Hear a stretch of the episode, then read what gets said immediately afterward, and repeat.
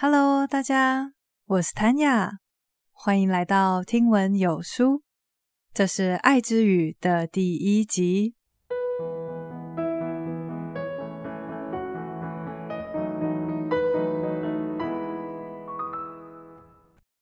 今天要分享的这本书叫做《爱之语：永久相爱的秘诀》，它让非常非常多的夫妻发自内心的说。真希望自己早一点看到这本书。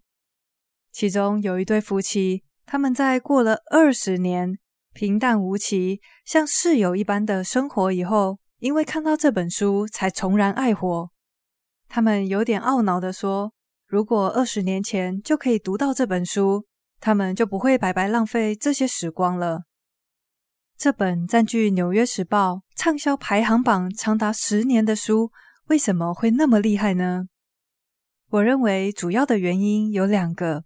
第一个是爱之语的概念非常好理解，它没有艰深复杂的理论，或者是很困难执行的练习，每个人一听就能够接受，而且也很清楚知道他在讲什么。第二点是它非常有效，只要你搞懂了每个人都说着不同的爱之语，在你身体力行。经常的说出你另外一半的爱之语之后，你会发现你的婚姻非常不一样。无论你现在的婚姻状态如何，学习爱之语的概念都可以让你们的婚姻再增温。作者盖瑞·巧门博士是一名人类学家、作家，更是一位经验丰富的婚姻咨商师。他在帮助许许多多婚姻濒临破裂的夫妻当中，发现了人们诉说着五种不同的爱之语，这五种分别是肯定的言辞、精心时刻、接受礼物、服务的行动以及身体的接触。在这本书的内容里面，你会学习到要如何诉说你配偶的爱之语，也会学习到如何引导对方说出你的爱之语，而这正是永久相爱的秘诀。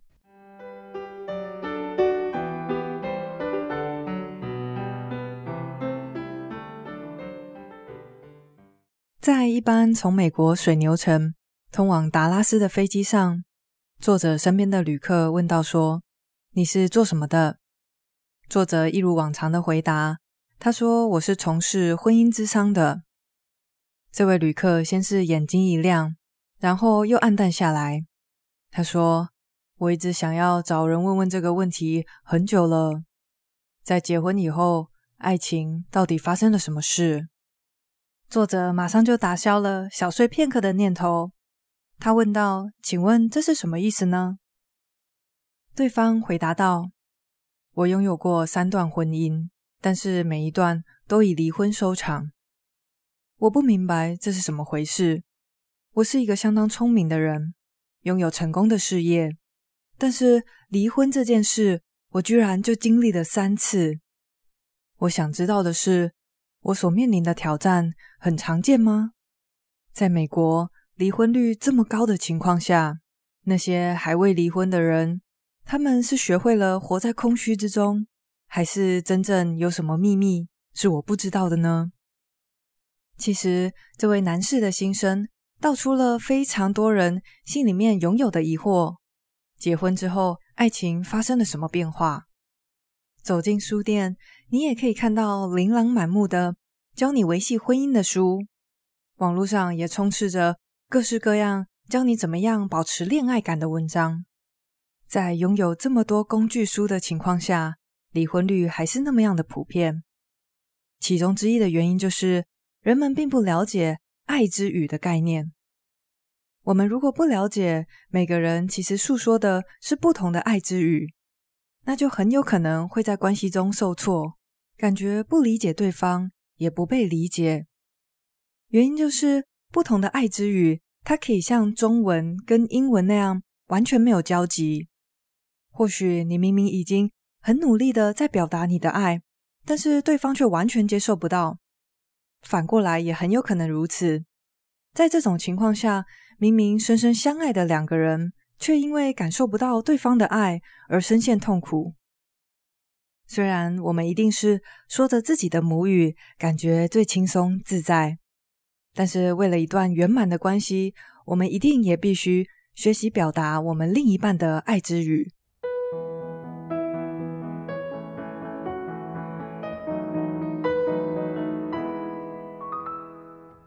不过，在我们深入的探讨五种不同的爱之语之前，我们必须要先了解一个非常重要的观念。这个概念就是，我们必须要深刻的了解，亲密的情感可以分为让人神魂颠倒的浪漫之爱，以及带着理性跟选择的现实之爱。我们每一个人几乎无一例外的，都是从浪漫之爱来进入。了解爱情是怎么一回事，在那一段让人神魂颠倒的热恋期里面，我们的思绪都被另外一个人占据，我们无时无刻只想跟对方在一起。他看起来是如此的完美无瑕，而这种种的迹象都让你们觉得这种陶然欲坠的感情就是爱情，并且误以为这样子的感觉会一直持续下去。但是，一段时间以后，根据一个研究统计指出，这段时间平均是两年。如果是秘密恋情，可能会更长一点。总之，在热恋期褪去以后，恋人们好像从飘飘然的空中，眼睁睁被摔到名为现实的地板上。对方脸上原本看起来很可爱的那颗痣，突然变得讨人厌。另一半原本令你会捧腹大笑的幽默感，此时却变成了拿来对你冷嘲热讽的利器。如果你心想怎么会这样？别太意外，欢迎来到现实的世界。在这里，地板上总是充满了头发，用完的卫生纸永远都没有人补充。你们的对话从原本的“周末要去哪里玩呢”，变成“为什么今天又该我倒垃圾”。听到这里，不知道有没有人觉得有点哀伤呢？浪漫之爱真的没有办法长久吗？是的，就像前面有说过，浪漫之爱的周期平均不会超过两年。在我读过的另外一本书里面，作者甚至提出，浪漫之爱那种让人神魂颠倒的感受，甚至不能称作是爱。原因是那一段期间。基本上来讲，我们是失去理智的。我们的所作所为，我们为所爱的人做出看似不合情理的牺牲奉献，其实是被体内的各式各样的荷尔蒙所推着走，是一种基于本能的行为。但是，因为在我们进入现实之爱以前，一定都会经过浪漫之爱这个阶段，那种感觉是那样的美好，以至于有很多人就会在这个时候。误以为浪漫之爱才是真正的爱情，兴奋感消失以后，他们就接着去寻找下一个能够带来浪漫之爱的人。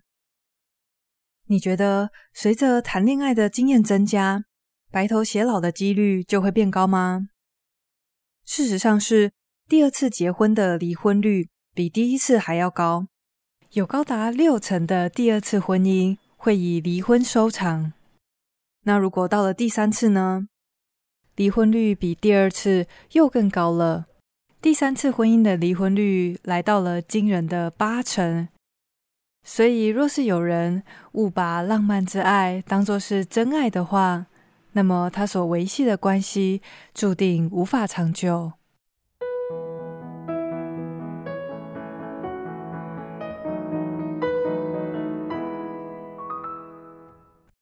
说到这里，我相信大家应该都已经了解到浪漫之爱的本质，以及它无法长久的这个特性。那么，什么才是我们应该要去追求的真爱呢？又在这种长久的真爱里面，难道就没有浪漫恋爱的成分在里面了吗？关于能够长久维系的现实之爱，我们要了解的是，它是融合了选择。理智还有情绪在里面的，它并不是完全冷冰冰的理智，也不是一股脑的冲动。它是在浪漫之爱褪去以后，当我脚踏实地的看着现实的你，看着完全的你，看着你的优点，还有你的缺点，我做出了选择，我做出了承诺。为了这段爱的关系，为了婚姻的价值，我选择为你的利益做出最大的努力，也选择对其他潜在的浪漫之爱视而不见。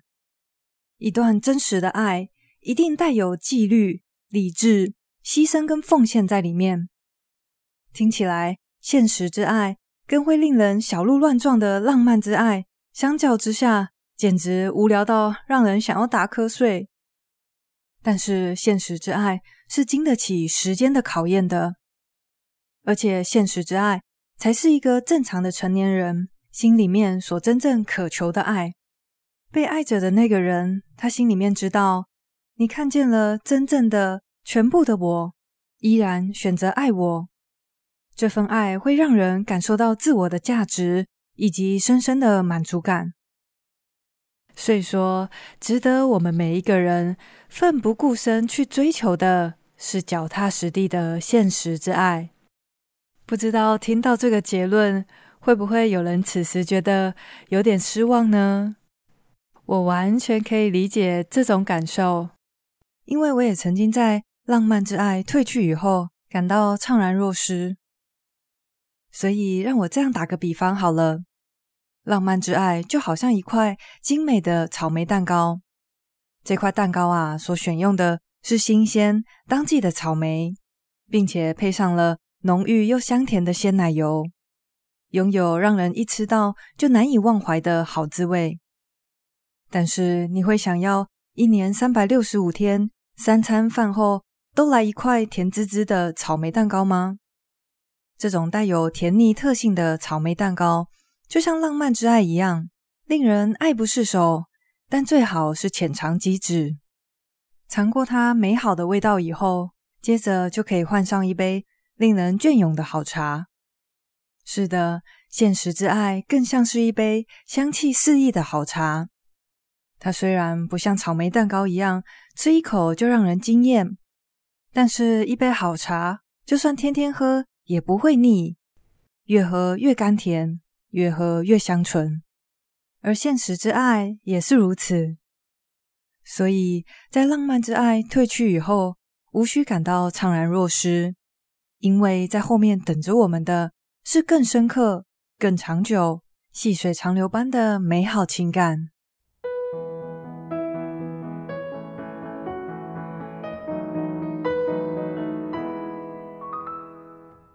谈完了浪漫之爱跟现实之爱以后，我们来讲一下爱香的概念。爱香的这个比喻，其实是来自一位作者非常尊敬的精神科医师罗斯甘博博士。他是一位专门治疗儿童跟青少年的精神科医师。他在一次的演讲当中提到，每一位孩子心里面都有一个箱子，等着被爱来填满。如果他的爱箱是满的，那么他就会健康又快乐的成长。相反的，当这个爱箱空空如也的时候，这个孩子很有可能就会出问题。而这些问题行为的背后，就是因为对于爱的渴求没有获得满足。有一位名为爱丽丝的孩子，他在十三岁的时候曾经接受传染性性病的治疗，他的父母亲崩溃了，他们对爱丽丝发怒。怪罪学校的性教育，他们问他为什么会这个样子。作者跟这位小女孩谈话以后，才发现她在很小的时候父母亲就离异了，而他始终认为自己的父亲会离开的原因是因为他不再爱自己了。后来母亲再婚，他原以为终于有人可以爱他了，但结果是他们给爱丽丝的关注。远远少于他所需要的，所以他说：“后来我遇到这个男孩子，我简直不敢相信，他对我是如此的亲切，他对我那么好。我并不需要性关系，我只是需要有人爱我。当一个孩子的爱箱无法在家里被填满的时候，他很有可能就会去其他地方寻找爱。而这个爱箱的存在，这个对于爱的迫切渴求。”绝对不只有孩子拥有，在我们每个人的有生之年，我们都会渴望爱，需要爱。当我们的爱香满意的时候，我们会在爱中感到安全，感到自在。我们会发挥出自己生命的潜力，也会有更多的力量去填满别人的爱箱。相反的，当我们带着一个空空如也的箱子，在婚姻里面就会浮现许许多多的问题。那些抱怨、苦毒、愤怒跟不满，其实都是源自于空荡荡的爱箱。见底的爱箱会让你们觉得任何鸡毛蒜皮的小事都变成过不去的坎。一样的问题，当两个人在爱相满意的情况下面对，就可以相安无事。当一个人的爱相满意的时候，他的行为举止会很不一样。现在，请你思考看看，你的爱箱有多满呢？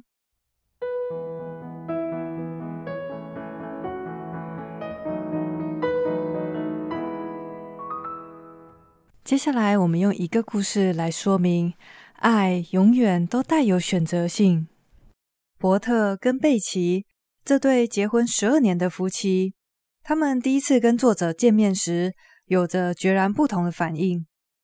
一个礼拜前，贝奇在作者前面谈起他们快要毁灭的婚姻，他哭得不能自己；而此时的伯特则是面无表情的，他冷冷地说。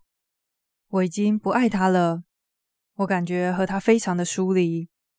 但愿情况并非如此，我不想伤害他，但是事情就是这样。伯特也很坦白的承认，他爱上了另外一个人。作者跟他分析，第二次结婚的离婚率高达六成，而且也告诉他离婚对孩子的打击将会有多大。但很显然的。这些理性的分析，对于正处在浪漫之爱的伯特来说，好像玩具枪对机关枪一样无效。他坚定地宣称，他就是已经不爱贝奇了，他对他没有感觉了。过了一个月以后，作者又接到伯特的电话。这一次，他来到他的办公室，他不再像上次一样面无表情的就事论事。原来是他的恋人。已经从浪漫之爱的高峰中走出来，或许对方看到了现实，看到了他的缺点，所以决定渐渐退出这个关系。此刻的伯特慌乱无助，作者在开口以前就听他诉苦，讲了一个钟头。在他心情稍微平复以后，作者语重心长地告诉伯特：“爱其实是一种选择。”他正好可以借着这个危机，主动选择去修复他和贝奇的关系。伯特同意和贝奇一起接受辅导。九个月以后，他们像新婚夫妻一样快乐地走出作者的办公室。从贝奇跟伯特的故事里面，我们要学到非常重要的一课，那就是爱是理性思考过后的选择。它不是来来去去捉摸不定的情感。当你两手一摊说：“虽然我也不想要这样，但是我就是不爱他了。”这种时候，你等于是在说，你根本就不晓得爱是怎么一回事，它怎么来的，跟怎么去的，都不在你的掌控之内。没错，我们的确是有可能处于爱箱空空如也的状态，感受不到两个人之间。还有什么情感？但是这并不妨碍你做出你依然爱他的这个决定。如果你愿意付出努力，用他的爱之语把他的爱箱填满，这时候对方一定也会用爱来给你回报。或许你可能会想，那如果他没有回应我呢？我如果尽我所能的爱他，用他的爱之语来表达我的爱。却依然没有得到回报呢？那么我们只能说，对方真的很傻，因为他放弃了一个选择无条件爱他的人。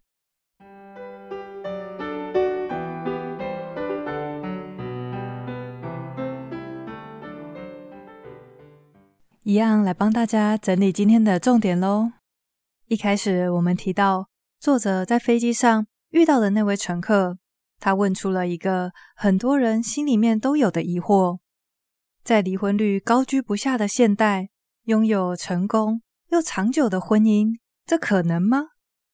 其实有许许多多的夫妻，他们在婚姻里面感觉空虚，感受不到来自另外一半的爱，原因是他们不明白，人们诉说着是不同的爱之语。他们或许都用着自己认为的方式去爱对方，可惜对方却一点都感受不到。这本书就是要来帮助我们米平这个差异，让我们说着对方能够听懂的爱之语。在深入探讨五种不同的爱之语之前，我们首先了解到了浪漫之爱跟现实之爱的不同之处。浪漫之爱会令人心醉神迷。但是它的平均寿命不会超过两年，而不受时间限制的现实之爱，才是我们每个人需要去追求的。它是融合了理智、纪律，并且带有选择性的。大家一定要区分清楚这两者的不同之处，因为如果把浪漫之爱当作是真爱的话，只会一直让人不断的走进下一段关系里面。接着提到了爱箱的概念，不论是孩子还是成年人，我们每个人的心里都带有一个箱子，等着被爱来填满。在一段婚姻关系里面，如果两个人的爱箱都空空如也，那很有可能就会引发各式各样的问题。相反的，在爱箱常满的状态，各种问题都可以被讨论，可以被解决。最后，则是在伯特和贝奇的故事中，我们深刻的了解到，爱不是飘忽不定的情感，它是一种理性的选择。我们或许多多少少都会经历到空箱子的时期，这种时候，我们会觉得感受不到爱，也感受不到对方的情感。但是，空箱子并不会妨碍我们做出“我爱你”的这个选择。当你选择去爱你的另外一半，选择用他的爱之语去填满他的箱子，最后对方一定也会用爱来回报你的选择。在下一集的内容里，我们就会开始探讨前三种爱之语。除此以外，也要来听一些真实的案例，听一听这些夫妻是怎么被爱之语给拯救的。如果你喜欢今天的内容，别忘了分享出去。谢谢你跟我一起学习，我是 Tanya，我们下次见喽，拜拜。